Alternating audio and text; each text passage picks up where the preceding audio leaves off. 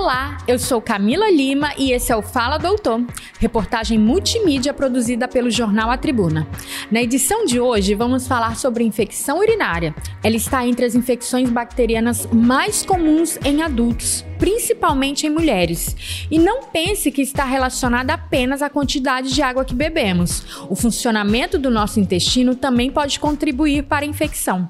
E quem vai explicar melhor sobre isso é o urologista Wallace Silvério da Rocha, membro da Sociedade Brasileira de Urologia.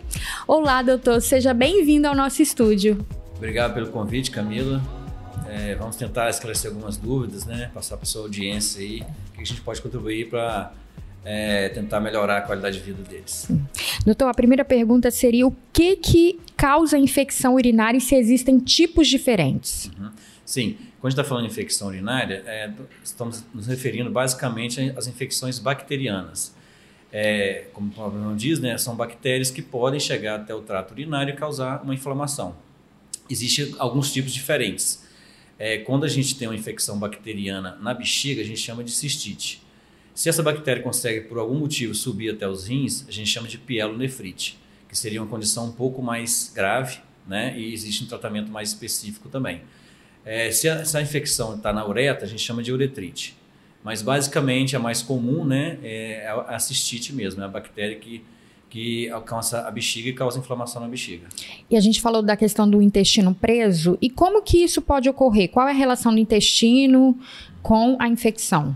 Então, assim, é basicamente para algumas formas. A, a, paciente ou o paciente que é constipado, crônico, ele, a, o músculo que, a, que pélvico é o mesmo pra, tanto para o intestino quanto para o esfíncter anal como para o esfíncter urinário. Então, a pessoa que é constipada, ela vai ter uma disfunção também do trato urinário. Isso também pode favorecer a infecção do trato urinário. Uma, uma situação mais específica também seria quando você tem uma translocação da bactéria do intestino para o trato urinário. Seria é, uma posição um pouco mais grave também, que ocorre basicamente em pacientes internados. E por que, que a mulher é mais acometida por essa infecção? Na gravidez pode ser mais grave? Então, é uma pergunta interessante, né? importante dizer, por que, que a mulher tem mais infecções? geralmente as mulheres, de todas as infecções urinárias, 80 a 90% das infecções urinárias ocorrem nas mulheres. Nossa. O principal fator é a anatomia, é a anatomia mesmo, é a, parte anatômica. A, a bactéria, para chegar até a bexiga, ela precisa passar pela uretra. É, a uretra da mulher é bem mais curta do que a do homem. Né? A uretra da mulher tem cerca de 4 a 5 centímetros. Então, esse fator anatômico de ser um caminho mais curto para a bactéria sair do períneo e chegar até a bexiga. Por isso que a mulher tem mais, muito mais infecção do que os homens. Com relação à, infecção na gestante, ela pode ser um pouco mais grave, porque é, com a gestação ocorrem algumas alterações hormonais e também na musculatura do trato urinário da mulher. É, pode favorecer então a mulher ter um, um, ureter, que é o canal que desce do rim, mais dilatado. Ocorreu também um refluxo de urina da bexiga para o rim. Então, esses fatores podem contribuir para a gestante ter uma infecção urinária que pode evoluir para uma pielonefrite, que é uma infecção um pouco mais grave. Hum. E nos homens, já que as mulheres é 80%, 90%, os homens seriam esses 10%, 20%, quando ocorre, eles são mais graves também? A gente, é, não necessariamente mais grave, mas sempre que tem infecção em homens, a gente tem que pesquisar alguma causa. Hum. É, mulher, a gente considera aceitável, é, até normal, entre aspas, a mulher ter uma infecção por ano é, pelo, como eu falei, pelo trato urinário da mulher, pela anatomia da mulher. O homem, quando tem infecção, geralmente tem alguma causa subjacente que tem que ser investigada. E nessas causas que vocês investigam, o que, que mais vocês costumam perceber? Então, depende, dependendo da idade, né? Se for um adulto jovem, um homem mais jovem, a gente tem que pensar em alguma causa de doença sexualmente transmissível. Se for um hum. homem mais idoso, mais acima dos 60 anos, a gente tem que pensar em doenças da próstata, que podem levar à infecção urinária. Então, doença sexualmente transmissível pode causar infecção urinária? Ela não pode especificamente ela causar, mas ela pode ser uma porta que é, evoluir com uma porta para outra bactéria entrar também na bexiga. Na infecção, quais seriam os sintomas mais comuns? E quando que esses sintomas é sinal de maior gravidade?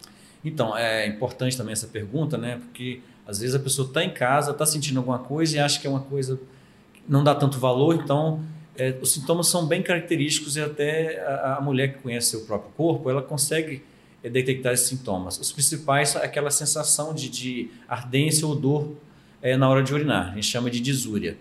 Outros sintomas são aumento da frequência urinária, né? Toda hora querendo ir ao banheiro, aquela sensação que acabou não esvaziando a bexiga completamente, uma dor na região suprapública, né? Abaixo do, do umbigo também. Esses são os principais sintomas. E qual que seria o sintoma de maior gravidade? Porque eu li esses dias uma menina até falando assim, né? Ah, eu tava com muita dor nas costas, achei que era coluna. Quando eu fui parar no hospital, já era uma infecção, eu acabei tendo que ficar internada. Exatamente, você falou muito bem. É, é um sintoma de complicação isso aí. Quando a, quando a bactéria está na, na, bexiga, a gente chama de cistite. Se essa bactéria vai para o rim, é pielonefrite. Pielonefrite, como eu falei antes, é, é muito mais grave. E os sintomas principais é, é um desses que você falou: dor na região lombar ou no dorso, febre com calafrios. Então, esses são, esses são sintomas que chamam atenção para a gente, são sintomas de gravidade. Dor lombar, no dorso, febre, calafrio, pode ser um sinal de uma pielonefrite, que é uma, é uma situação que precisa de uma atenção maior. É, a, a, pessoa pode confundir uma dor de coluna, então, com uma infecção urinária? Pode, não é muito comum não, mas pode. Ah, porque a infecção urinária, quando dá essa dor na, na, dor na região lombar, é uma coisa mais aguda, né? Hum. É, dores lombares de, de, de, origem da coluna, geralmente é uma coisa mais crônica. Se você tem uma, começou com, com sintomas de é, ardência na urina, é, sensação de esvaziamento incompleto da bexiga, e isso evoluiu para uma dor lombar, aí a gente vai, faz a gente pensar realmente numa doença que já está cometendo o rim já. Entendi. É, se não tratada, quais complicações ela pode provocar? Ela pode levar, né, chegar a levar à morte, enfim, quais que seriam os casos mais graves assim? Sim, assim, na maioria das infecções, quando tratadas adequadamente, elas evoluem benignamente, evoluem muito bem. É, as complicações principais é quando a bactéria está na bexiga ou na, no trato urinário e ela vai para o sangue, né, que a gente chama de bacteremia. Essa bacteremia já é uma situação mais grave, ela pode evoluir para sepsis também. A sepsis já seria situação mais grave ainda, que precisaria inclusive de cuidados em unidade de terapia intensiva que devido a essa, essa infecção ir para o sangue, pode evoluir para sepsis e acabar é, dando disfunção de, dos múltiplos órgãos do organismo. Hum. Então a gente não pode achar que é só uma infecção urinária, né? Não, não pode achar, porque nem toda infecção urinária é simples e tem as infecções que pioram, né? Principalmente pessoas que têm alguma doença, alguma comorbidade que pode ter as formas mais graves da infecção urinária. Então, como que ela pode ser diagnosticada e tratada? Então, a principal é o quê? A história, né? A pessoa vai procurar um médico, é, o médico vai fazer história, vai pesquisar esses dados que eu te falei, né? Sintomas de, de ardência, sintomas de frequência urinária aumentada, às, às, vezes pode ter febre também. Essa é história que o, que o médico vai colher. É, ele suspeitou de, de, infecção urinária, a gente faz um exame simples, né, que é o exame de urina. Né? Nem todo paciente precisa fazer o exame da cultura, não. A gente faz geralmente o exame de urina, com sintomas, a gente faz o diagnóstico. O exame da cultura seria o quê? A cultura é aquele exame que a gente tenta identificar qual a bactéria que está na urina. Né? Ah, é um exame que demora um pouco mais, de 5 a 7 dias. Ele é importante porque a gente consegue identificar a bactéria que está causando e qual antibiótico que seria é, que mataria essa bactéria. Né? Entendi. E o tratamento? Então, o tratamento é basicamente a base de antibióticos. Né?